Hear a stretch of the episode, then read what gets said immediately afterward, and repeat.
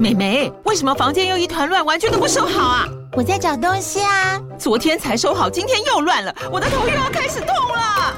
妈咪，我是在找虎标白色万金油啦。阿妈都说头痛擦这个很有效，薄荷凉凉的，可以帮忙舒缓哦。妈咪，爱老虎油。哎呦，今天怎么这么乖呀？很内行哦，还知道要用这瓶百年老字号的。虎标在手，全家神队友。全台各大药局、屈臣氏、康氏美皆有贩售。卫署成字字第零一五七零二号，北市卫药广自治第一一三零四零二三四号。使用前请详阅说明书、请及注意事项。你现在收听的节目是《乖，你听话》。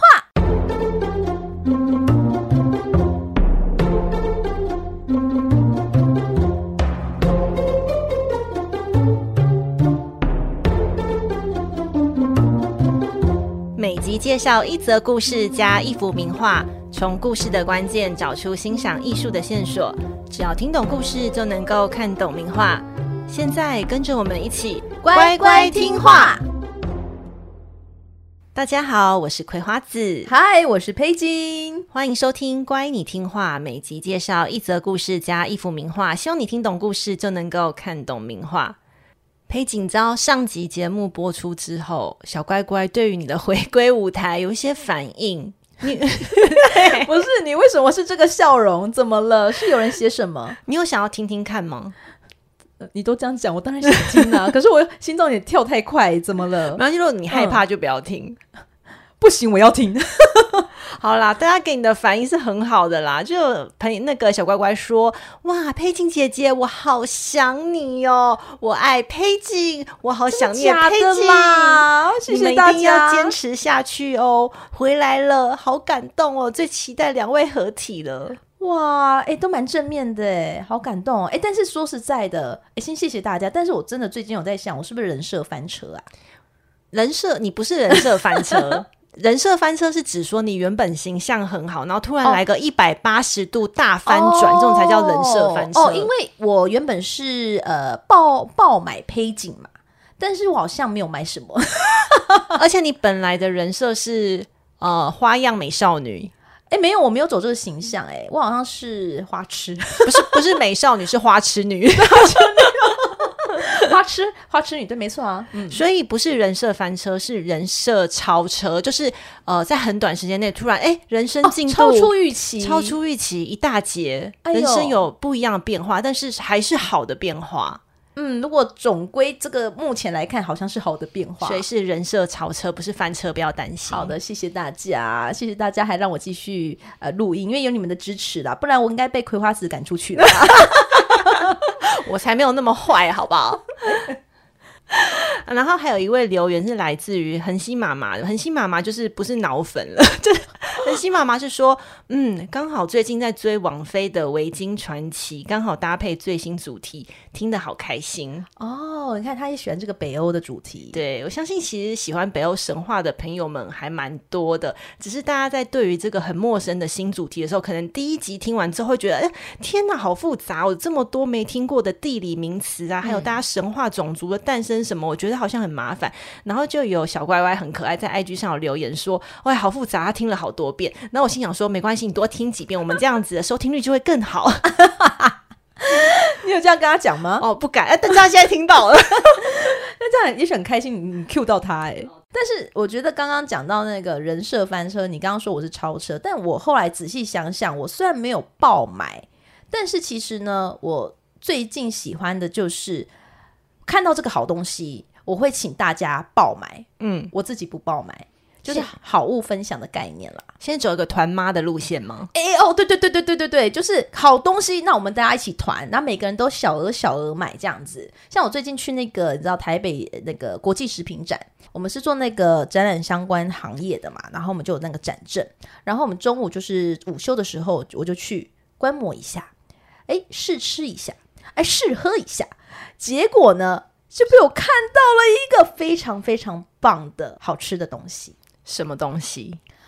它叫做黑化牛。黑化牛，化是那个一个木字旁，再一个华丽的华。嗯，黑化牛。来自日本九州的黑化牛。我跟你说，真的不吃还好，一吃真的不得了。我真的只是试吃那一小口哦，哦呦，我整个触电。然后呢，马上拉着旁边那个你知道展场的小姐姐说：“这个是什么牛？这是什么牛？”他就给我一张 DM，然后我就说：“哦，这个牛，哎，你可以跟我讲讲它的你知道整个来龙去脉呀、它怎么加工的啊，怎么做的啊？”我听完之后，我真的是深为感动，因为他其实很想进来台湾，但是他目前还没有找到厂商这样子。然后虽然我看了一下新闻，哦，他好像本来预告说，哎，今年会来啊，但是还没有。然后他就很希望可以有厂商可以就是把引进这个牛啊，让大家吃到比 A 五和牛还要好吃。虽然我没有吃过 A 五和牛，讲出来很没说服力，但是你知道吗？我平常都是冷冻牛肉，所以就想说，哎，这个牛真的真的好好吃，好吃到我隔天也拉了同事去吃。我说这个东西真的好吃到我不拉你们来，我对不起我自己，所以我就请他们一起来吃。他们果然。一群人吃了试吃一口，每个人也去找那个小姐姐拿个 DM，因为她没办法买，你知道吗？然后就是大家拿着 DM 做个纪念也好，回到自己的办公桌，把它放在那个电脑桌旁也开心。对，这就是我想跟大家说。诶，虽然我人设好像没有爆买啦，但是我还是蛮喜欢分享这个你知道好东西的。对，然后就是这个这个好牛肉，我也是帮厂商，就是就是也没有什么酬劳，就给他宣传一下。我也不是什么牛肉大使啊，我干嘛这样子讲呢？大家搞得以为我要我要推销，以为我们开始要团购牛肉之类的，不是不是没有没有，殊不知这个牛肉根本买不到，所以到底我们要在哪里吃到这个牛肉呢？也吃不到，所以到底我们前面听了这么多，哎，没有吃得到，你们就去日本的九州，OK，或者是他去哎，现在香港跟杜拜也吃得到，好不好？我还是有宣传到了吧？不好意思，让大家听这个呃故事之前听了这个黑化牛吃不到的黑化牛。对对对，真是 sorry 了。想到牛，我就想到上集我们不是讲到那个太初乳牛欧德姆布拉。哦，对，对，对，我想说什么？我刚刚在听的时候想说，这是什么地狱梗要接过来吗？还是怎么样子？你说第二集，然后就把那个牛宰掉了，对对对，变成好吃的黑化牛。哎呦，真是抱歉了。对啦，我们上集有介绍了北欧神话的起源，就是有说到，就是所有的一切都是从一个巨人和一头母牛开始的嘛，然后后来就衍生出后来的。呃，阿萨神族的奥丁三兄弟，可是呢，奥丁三兄弟后来就杀死了原始巨人尤米尔，并且以他的尸体为建材，打造出一个全新的世界天地，并且呢，陆续创造出像是侏儒啊，或是人类这两大的种族。那好了，OK 喽，现在世界有了嘛，种族也有了，那大家呢就各就各位，搬去自己的家。所以这一集呢，就让我们来认识这个全新的世界吧。在这个新世界的正中央呢，出现了一棵巨大无比的神圣之树。没有人知道这棵大树呢从何而来，反正它就是出现了。那大树究竟有多大呢？它的枝叶啊向上延伸到整个天空。北欧神话的所有生物，还有所有的国家，都分布在这棵大树上。因此呢，这棵大树也称为世界之树。世界之树上面啊，总共有九个国家。其实啊，古代的文献没有明确的列出是哪九国，所以呢，近代的学者推论出的九大世界啊，就成为现在通用的说法。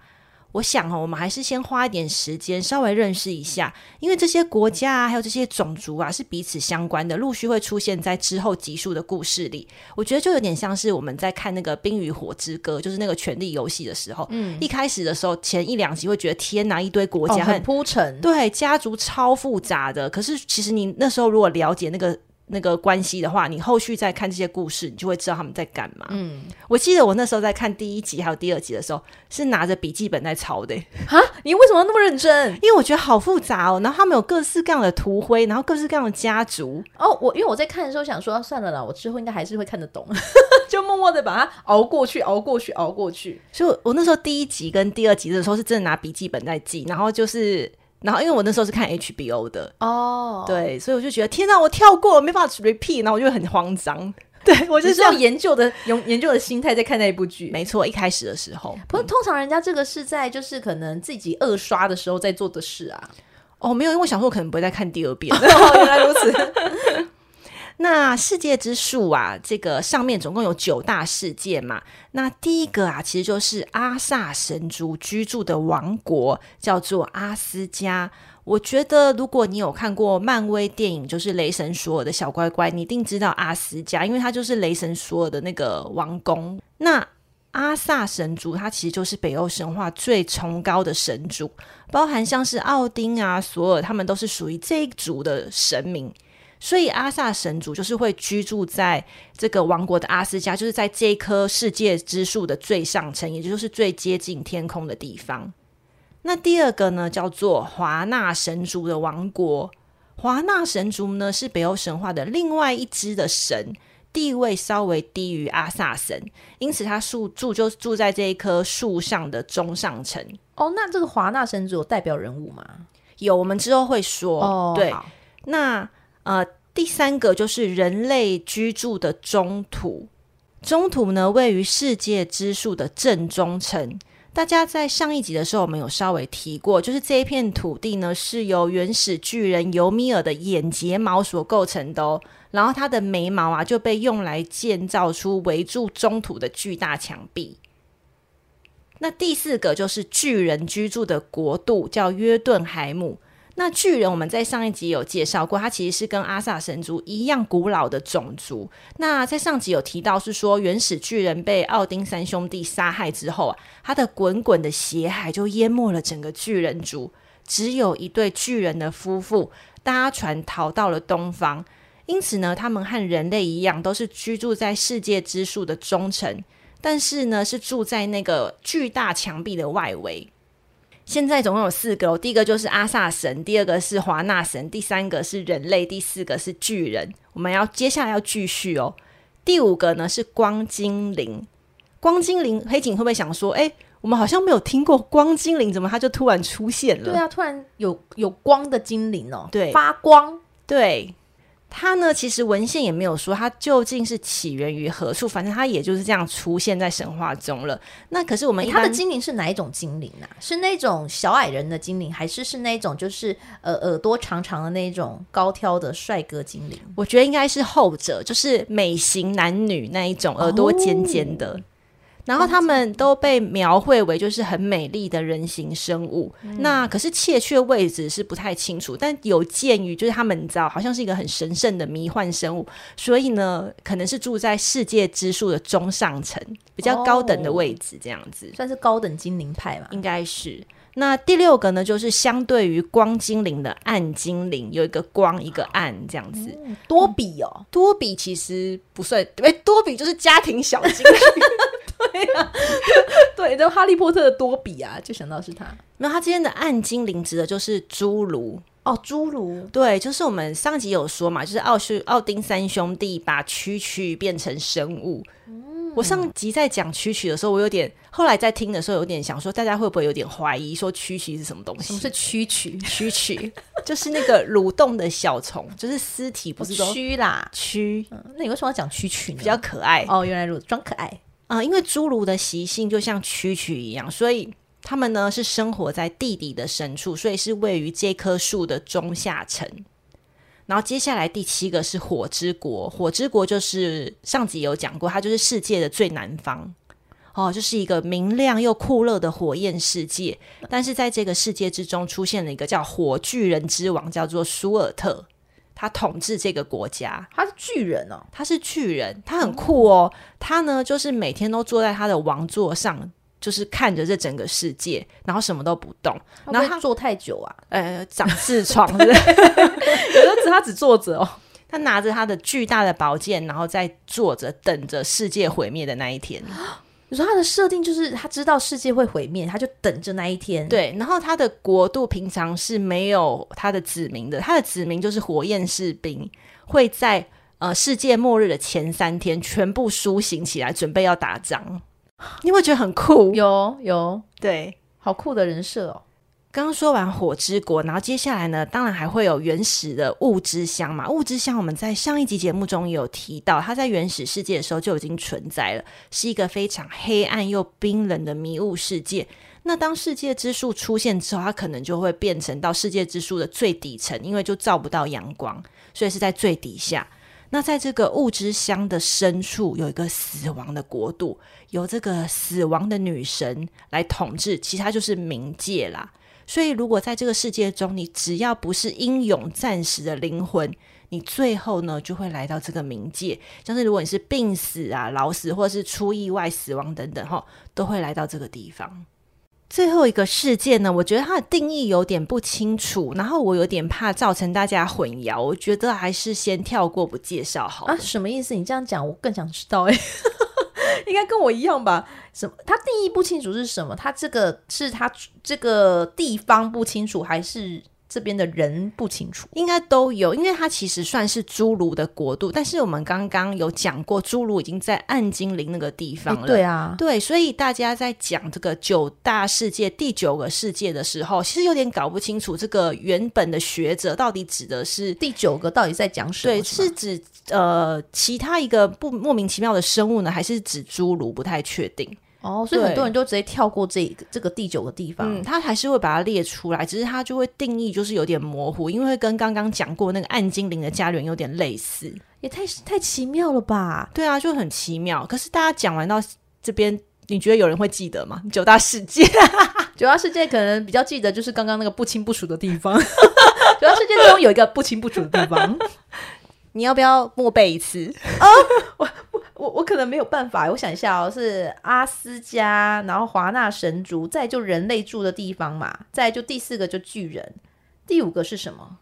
哦，哦，光光精灵，就是美美型的精灵，再就是那个丑精灵，暗精灵，不要再加丑精灵，没礼貌。好，暗精灵，再就是呃原本就有的那个火啊，然后再雾啊，然后最后一个是模模糊糊的。哎，其实你脑袋很好哎。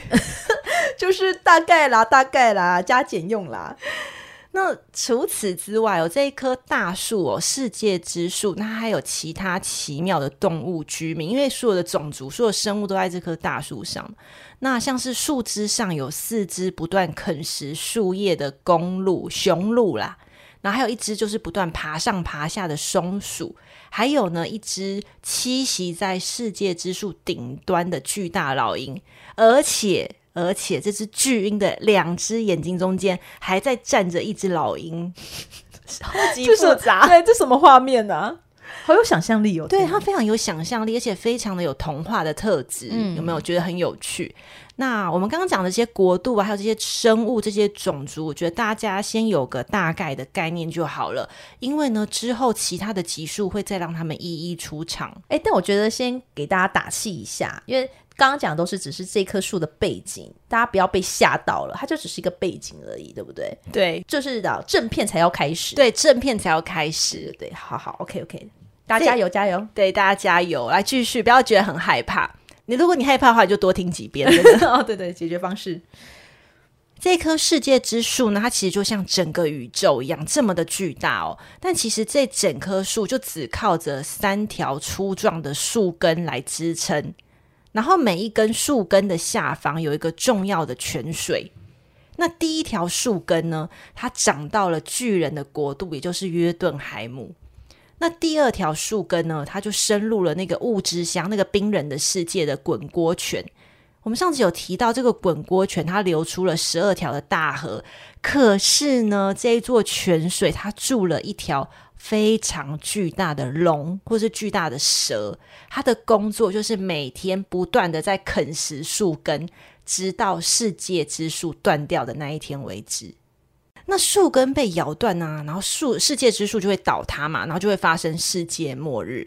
那我们刚刚讲到，不是有讲到说，哎。世界之树上不是有一只爬上爬下的松鼠吗？哦，对对对，然后它会在顶部的老鹰还有这个底部的龙之间来回的传递讯息。哦，可传递什么讯息？传递什么讯息呢？它其实是一只非常爱挑拨离间的碎嘴的松鼠。它会把他在树顶上听到的坏话，然后告诉底下的龙，然后来造成老鹰和龙之间的猜忌跟冲突。他就是在演宫斗剧，是不是啊？是，天哪！那他都会说什么？他会可能就是跑到楼底下的时候，他就会跟龙说：“哎、欸，龙啊，龙啊，他们说哦，你绝对咬不断这一根树根呐、啊！”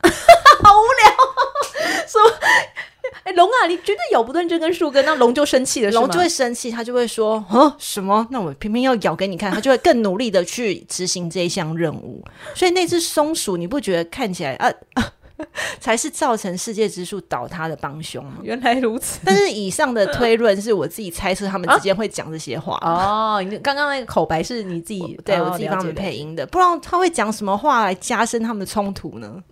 也是哦，对啊，他他工作就是咬断嘛。那如果是有人 diss 你的工作不努力的话，你就会想要表现的更努力给他看。通常直接就是就是说，哎、欸，巨龙啊，我跟你说，他们说你长得又大又丑，对不对？哎，也有可能，对啊。然后他就这个丑八怪，然后他就生气说：“那我要毁灭世界，大家都给我丑吧！”这样子。好，好来喽，第三条树根重点来了。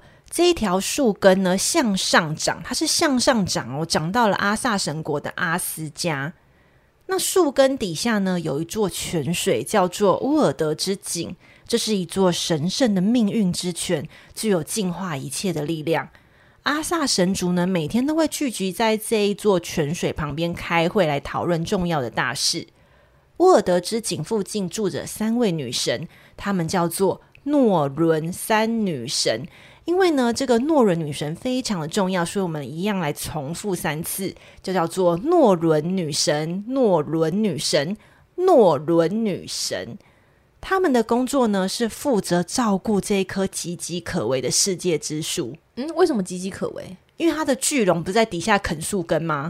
然后还有雄鹿在吃叶子啊！哦，对啊，大家都想要破坏这一棵树嘛。对对对，嗯。然后他们呢就很勤劳的用井水来浇灌这一棵树，并且取这个井中的粘土涂抹在树干上来防止大树干枯或者是腐烂。他们就像是照顾世界之树的园丁一样。哎，如果你没有这样讲，会觉得这世界之树好像是取之不尽、用之不竭的。原来它也是就是需要灌溉的。对，因为很多人想要破坏它。哎，不觉得有点像是我们人类吗？就是不断在破坏这个地球一样。对，我们就是松鼠，然后还在谈 ESG，就是环保。但是呢，诺伦三女神的真正工作不是园丁，她们是掌管命运的三位女神姐妹花。大姐就叫做乌尔德，她掌管的是过去；那二姐叫维尔丹蒂，她掌管的是现在；三姐叫石寇蒂，她掌管的是未来。沃尔德之井啊，就是以大姐的名字来命名的。诺伦女神呢，她不仅掌握人类的命运，她同时支配所有的神、巨人以及侏儒的命运。命运哦，可是我们很常听到那个命运。如果认真说起来，命运到底是什么啊？其实这个问题哦，是一个非常深远而且复杂的概念。它其实一般是指说，从就是生命由生到死这样子的历程。因此，命运女神她决定的是所有生物的生命长度。比如说，你一生下来，她就会注定说啊，你这个人要活多久，活到几岁，你会因为什么原因死亡。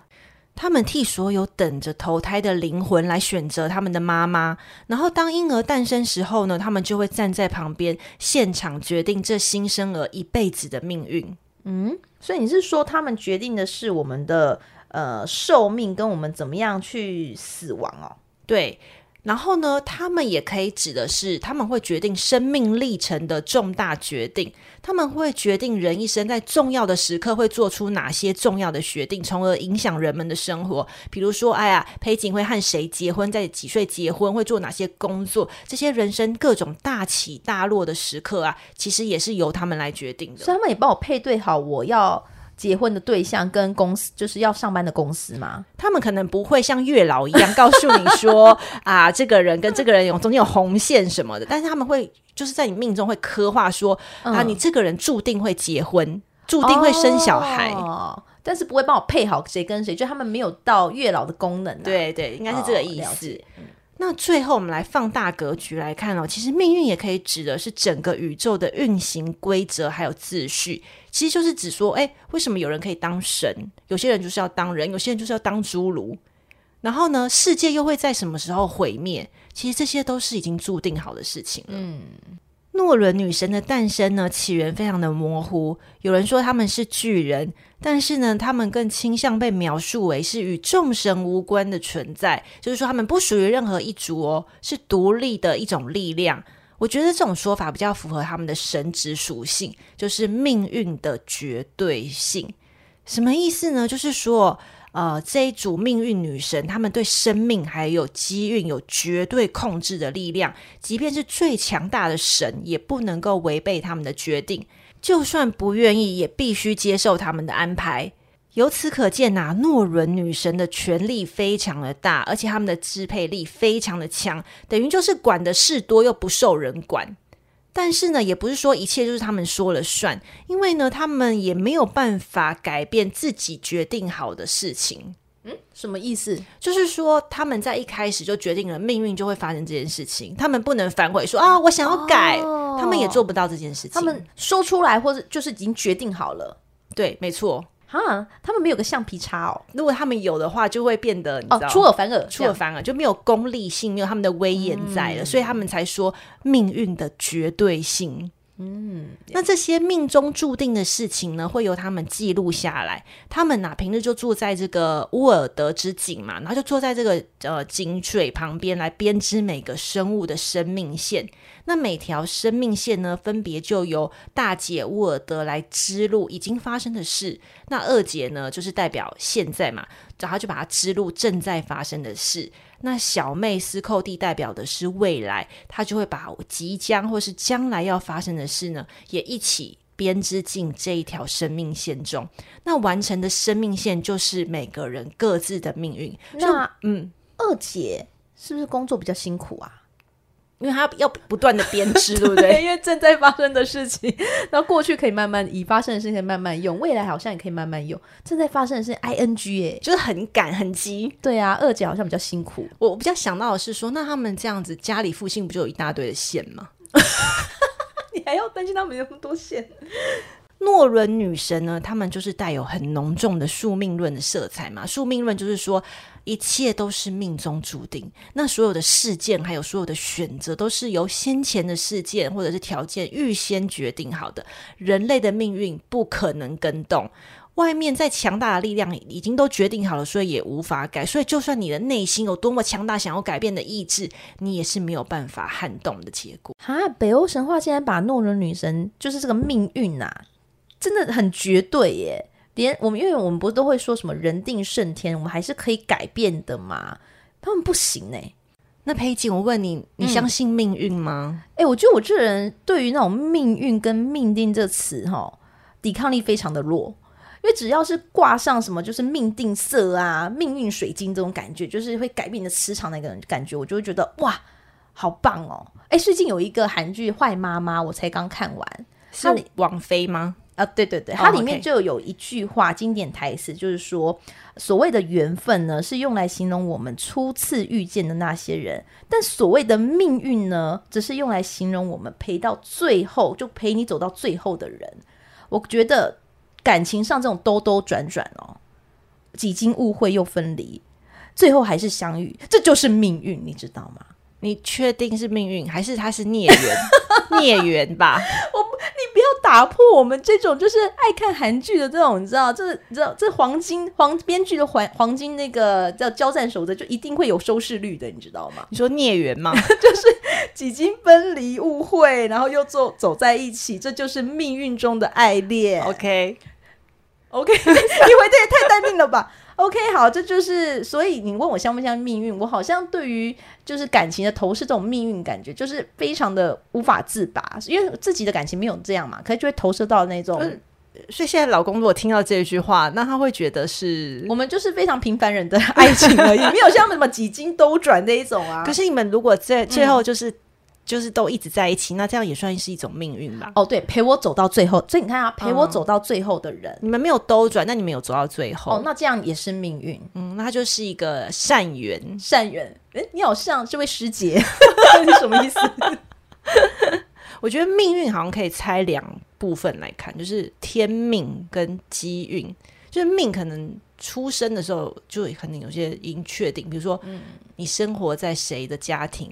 你如果是在林志玲家庭的话，哦，对啊，就觉得哇，天生下来就是命很好，就含着金汤匙出生，嗯、他接下来的所受的教育，他的环境背景都会是蛮好的。可是如果是运的话，就是机运，好像是可以靠着后天的你自己的努力，就像你刚刚说的，人定胜天、嗯、这个部分，好像就是属于运的部分，是不是？就你可以平常累积一些好的。结善缘，又 又是善缘，结善缘，然后就会稍微改变一下命吗？哦，对，就是你可以透过你自己的努力，然后你自己的行为，然后就可以，也许悄悄的，就是改变了。嗯，因为路是你走出来的嘛。对，嗯，所以我觉得命运这件事情，好像就像你说的，命跟运是分开的。嗯，谢谢师姐，师姐是你。好，那今天要介绍这幅名画呢，是由十九世纪的奥地利画家阿洛伊斯·德鲁格的作品。诶，他是维也纳分离派的创始成员。其实，所谓的维也纳分离派呢，是在奥地利当时的新兴艺术运动，就是与传统艺术分道扬镳，所以称为分离派。他们派系的格言就是：每个时代都有他自己的艺术，艺术有它的自由。其中最有名的代表艺术家就是画那个吻的克林姆，他是第一任的主席哦。那德鲁格作为一名维也纳分离派的创始人，当时他在维也纳美术学院当教授，但是他常常呢就是跟同事处不好，常常怒目相向，你知道起争执，就是个性很差吗？呃，应该说非常有自己的主见哦，因为他创了这个维也纳分离。哎，还没讲完，非常有自己的主见，并且喜欢起争执，对，勇于表达自己。对，因为他同事们不认同德鲁格分离派的主张，但是就在某一次与同事大吵一架之后呢，德鲁格就辞职并离开了维也纳。其实这位画家呢，被后世常常提起的，并不是他的坏脾气，也不是他的画作成就，而是一一件轶事，就是他曾经拒绝过非常有名的人。诶，拒绝人可以有名，很神奇吧？我比较好奇，到底有多有名啊？就是他当时在。美术学院当教授时，拒绝了一个世界有名的艺术落榜生希特勒。哈，对，就是那个掀起二次世界大战的那位希特勒。因为希特勒在他的自传中其实提到过，他从小就是对艺术深感兴趣。即使他爸爸非常反对，但他也立志成为一名画家。所以他的绘画技巧是靠自学的，所以他大部分都是画风景画跟建筑。后来他在申请那个维也纳美术学院的时候，虽然通过初试，就是初试是考那个圣经中的场景，哦，你说画历史画这种很大场面，有很多人物的这一种，诶，算是有点有人物，但是是那种也他可能就是以建筑也居多，哦，就是以他擅长的风景。为主，然后人物就画小小的，小小的，所以呢，他。初试通过了嘛？但是他在复试的时候是那种审查自己的作品集，就在这一关被刷掉了。嗯，因为他的作品集基本上就是风景跟建筑，嗯，嗯，所以呢，教授就是给他的评价是说：诶，你不擅长，你不会画那个肖像画，你建筑是画的非常精确啊，但是整个毫无特点嘛，嗯，就是拐着弯说他无聊，诶，就跟他说拜拜了。哎，这个我想要小小补充一下，因为就之前在其他的集数有讲过，就是在西洋艺术的绘画中，其实是有个鄙视链的。那个鄙视链其实风景画这种静物画，它是在比较中下层级的。可是如果是像画圣经画这种历史画的话，还有肖像画，它是这个鄙视链的最高等。所以教授可能会觉得说，哎呀，他的等级只画足够画底下那一种下层的东西。对，因为。美术学院，他们还是想要有艺术家的一个特质，对，不能只画一种比较基本的嘛，对不对？对，好，但是呢，希特勒还是不放弃，他隔年又申请了一次，但这次呢，直接连初试都没有过，嗯，好惨哦。对啊，据说这就是由德鲁格这位艺术家，我们今天介绍这一位和另外一个教授把他刷掉的。我有点，我有点为他，我有点为他们之后的那个命运觉得有点担心。哦哦，你不用担心，因为早在他真正掌权，就希特勒掌权的时候，他已经过世了。哦，已经过世了，是不是？逃过一劫，逃过一劫，没有被鞭尸什么的。对，不用担心。哦，其实这段往往事，大家有兴趣可以去看希特勒的自传，就是《我的奋斗》啦。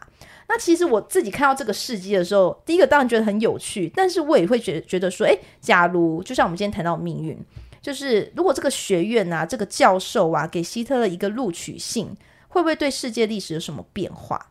我觉得一定会有很大很大的变化啊！我觉得就是会像，就是嗯，要不要交出历史呃录取信，就是一个重要的转折点。然后从这个转折点会分裂出两个平行世界，一个是有收到信的希特勒，跟没有收到信的希特勒。那我们现在活的这个平行世界，就是没有收到信的希特勒，然后产生了二战。对，然后产生就是历史课本多了好几页，烦死人，烦。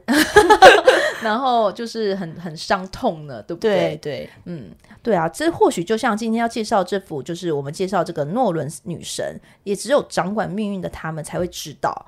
那今天呢，我们就是赶快，我们打开 IG，一起来看阿洛伊斯·德鲁格这幅一八九四年的作品《诺伦三女神》吧。你打开了吗？OK，我打开喽。这幅画作呢，描绘了命运女神在世界之树下的乌尔德之泉编织命运之网。诶，整体风格充满了北欧神话那种庄严悲剧感的情调。人物位置也呈现非常经典的三角构图，是最具稳定性和完整性的构图形式。那画面最右边呢，就是大姐乌尔德，她全身包裹着厚实的布巾，年长而衰老，低头仿佛沉思一样，似乎在思念过去的什么人啊、什么事啊，就代表过去。然后你注意看，她脚踩着的石头上，隐隐约约有一颗骷髅头，似乎是那种惋惜逝去的生命的感觉。在画面的中央是代表现在风华正茂、体格健美的威尔丹蒂，他目视前方，高举着命运之神，映衬着他身后的光线，凸显了他的你知道二姐的神圣感。而画面左边呢，就是代表着未来的施寇蒂。相较于二姐威尔丹蒂，她的身段就显得比较柔美许多了。她轻闭双眼，向暮色伸出的手，仿佛在抓取什么。诶，这动作呢，增添了想象的留白。虽然书中常描绘斯寇蒂是蒙着神秘的面纱，但画家这里反倒是用灵魂之窗眼睛，把闭合的眼睛呢，来展现他神秘感。就是看不见的眼睛，我们也无法解读他的心思。而他的右手不是拿着书或卷轴，而是把小剪刀。这里可能是有套路到那个希腊神话那个命运女神的形象，就是可以把那个命运之线剪断，就是只能就是把命运的命运终止了。对，而且其实仔细看那个线哦，就只有在大姐跟二姐的手上，就是小妹的手上没有线呢。哦，对啊，所以他可能就是在面在面，就是未来已经就结束了。这个人的啊，他不知道标。编谁的命呢？对，所以他可能把每某个人的命就这样剪掉了，然后跟这个暮色又有点呼应，对不对？因为暮色代表夕阳西下，西下，嗯，对。所以这幅画其实越看越有那种超越时间的永恒感，因为它光影其实塑造的非常自然，十分贴合它烘托出这种三位人物的情绪的氛围。所以我在找资料的时候，发现它这幅复制画卖的非常好，哦、所以很多人都会挂在那种宁静的书房啊，或是壁炉上面啊。来提醒自己说啊，生命可能有限，我要好好把握光阴，是这样子吗？嗯，可能哦，可能是这样子，让你觉得说好啦，反正也就是可能有人在想说，到底要不要做，到底要不要做，生命也就只有那么有限，做了吧，做了，对，对。好，设放在创业家的那个，你知道书房里面哦，所以蛮有道理的，嗯。嗯那北欧神话，就是有刚刚有提到嘛，就是命运女神，她们除了掌管人的生命的长度，还有你在生命中、生活中的重大决定之外，她还有掌握的是宇宙运行的秩序。那北欧神话它最终的命运啊，就叫做诸神的黄昏。诺伦女神编织没有办法改变的命运。那北欧神话呢，和所有神话不一样的地方是，每一个神、每一个生物都有个无法逃脱的东西，就叫做诸神的黄昏。在这个诸神的黄昏，预言是说，未来会发生一场众神与敌人的世界大战。那这场战争呢，将会导致所有的神都会死亡，包含像是索尔。奥丁全部都会死在这场大战中，那世界之树会倒塌，就是最最后就是被那个龙给咬断，真是被咬断了哈。嗯、那世界呢就被烈火给毁灭。可是呢，当火焰消退之后，世界会从灰烬中重新的诞生，土地会再度的肥沃而绿意盎然。那幸存的生命的神啊，或者是人，会再次的在这崭新的世界中繁衍后代。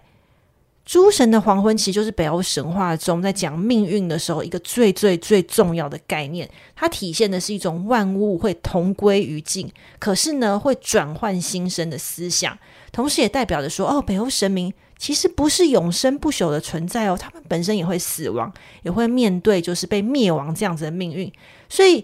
之前我看到网络上有人在比较说，哎，各个神话哈、嗯，哪一个系统的神是最强的？大家有点比不出来，但是一致认为就是北欧神话神是最弱的，因为会死嘛，会死。哦，嗯，诸神的黄昏没有办法避免，即便是命运女神，她也没有办法改写任何的命运。主神呢，奥丁，他早就知道自己会战死，他会面临到这样子的命运，可是呢，他也没有因此摆烂哦，就觉得说，哎呀，反正都会死嘛，那我就浪费生命，等待世界末日到来嘛。他完全没有这样子想哦，在他的有生之年中，他非常努力的去寻求知识还有智慧，努力的拖延诸神黄昏的发生时间，然后来试图影响命运的走向。所以呢，刚刚我们有提到，跟佩金有讲到说，哎，诺伦女神好像就是有很强的没有办法改。变的这种宿命观嘛，哈、嗯。可是其实北欧人也相信是说，哦，大家其实透过努力的行动，然后来勇敢的挑战，其实是有可能影响到命运的发展。而且他们认为说，我宁愿光荣的战死，我也不要苟且偷生在这个世界上。那这种英雄主义啊，就激励着北欧人，尤其是指维京人，就是维京海盗，他们这种开疆辟土去其他地方抢劫什么。就是他们在面对大自然还有生命的挑战的时候，给他们一种士气的鼓舞。哎，怎么办？我有个画面，就感觉是有一些财阀就看着我们这些小虾米，就说：“好，你们就挣扎吧，挣扎吧。”但是小虾米说：“我们挣扎的很骄傲，我们有，我们可以的。”这样子，这是韩剧的剧情吗？哎，对，这样可能是韩剧看太多。命运女神呢，不只存在于北欧神话，就像刚刚佩锦有提到的，他们其实也存在于希腊的神话哦。那他们最大的辨识关键，就是你们在艺术品中看到是三个人一组的女子团体，而且他们的手上会拉着一条象征命运的丝线，他们通常都是神圣且端庄的，就像刚刚提到那种三角形的构图，就是他们识别他们最重要的方式。那今天和大家分享的名画会放在乖你听话的 IG 上。那有订阅葵花籽部落格会员的小乖乖们，我在这一集的部落格除了介绍北欧神话的诺伦，也加码 PK 了希腊神话的命运女神，叫做摩摩伊赖。摩伊赖，你刚刚是要说 Mojito 吗？那个是调酒哦。他们叫做摩依赖，摩依赖，摩依赖，对。那就让我们一起来看看这神话中最不受控的命运女神是如何呈现在艺术品中吧。请会员们记得去看哦。如果你喜欢我们分享的内容，就欢迎订阅葵花子每月的部落格会员，或是单次的小额赞助。你宝贵的支持啊，是我跟佩景继续经营节目最大的鼓励哦。好，大家喜欢今天我们分享的命运女神的故事吗？喜欢的话，请在 Apple Podcast 帮我们按赞五颗星哦。哎，我后来发现 Spotify 也可以按赞，OK，那边也要去按哦。或在你你在那个我们的 IG 的那个底下留言给我们，我们也可以收得到。波洛格会员订阅方式、IG 和赞助连接的资讯，我们就放在 Podcast 的资讯栏中。告诉你身边喜欢听故事、对艺术有兴趣的好朋友们，告诉他们我们节目是乖你听话。我们下集见喽，拜拜，拜拜。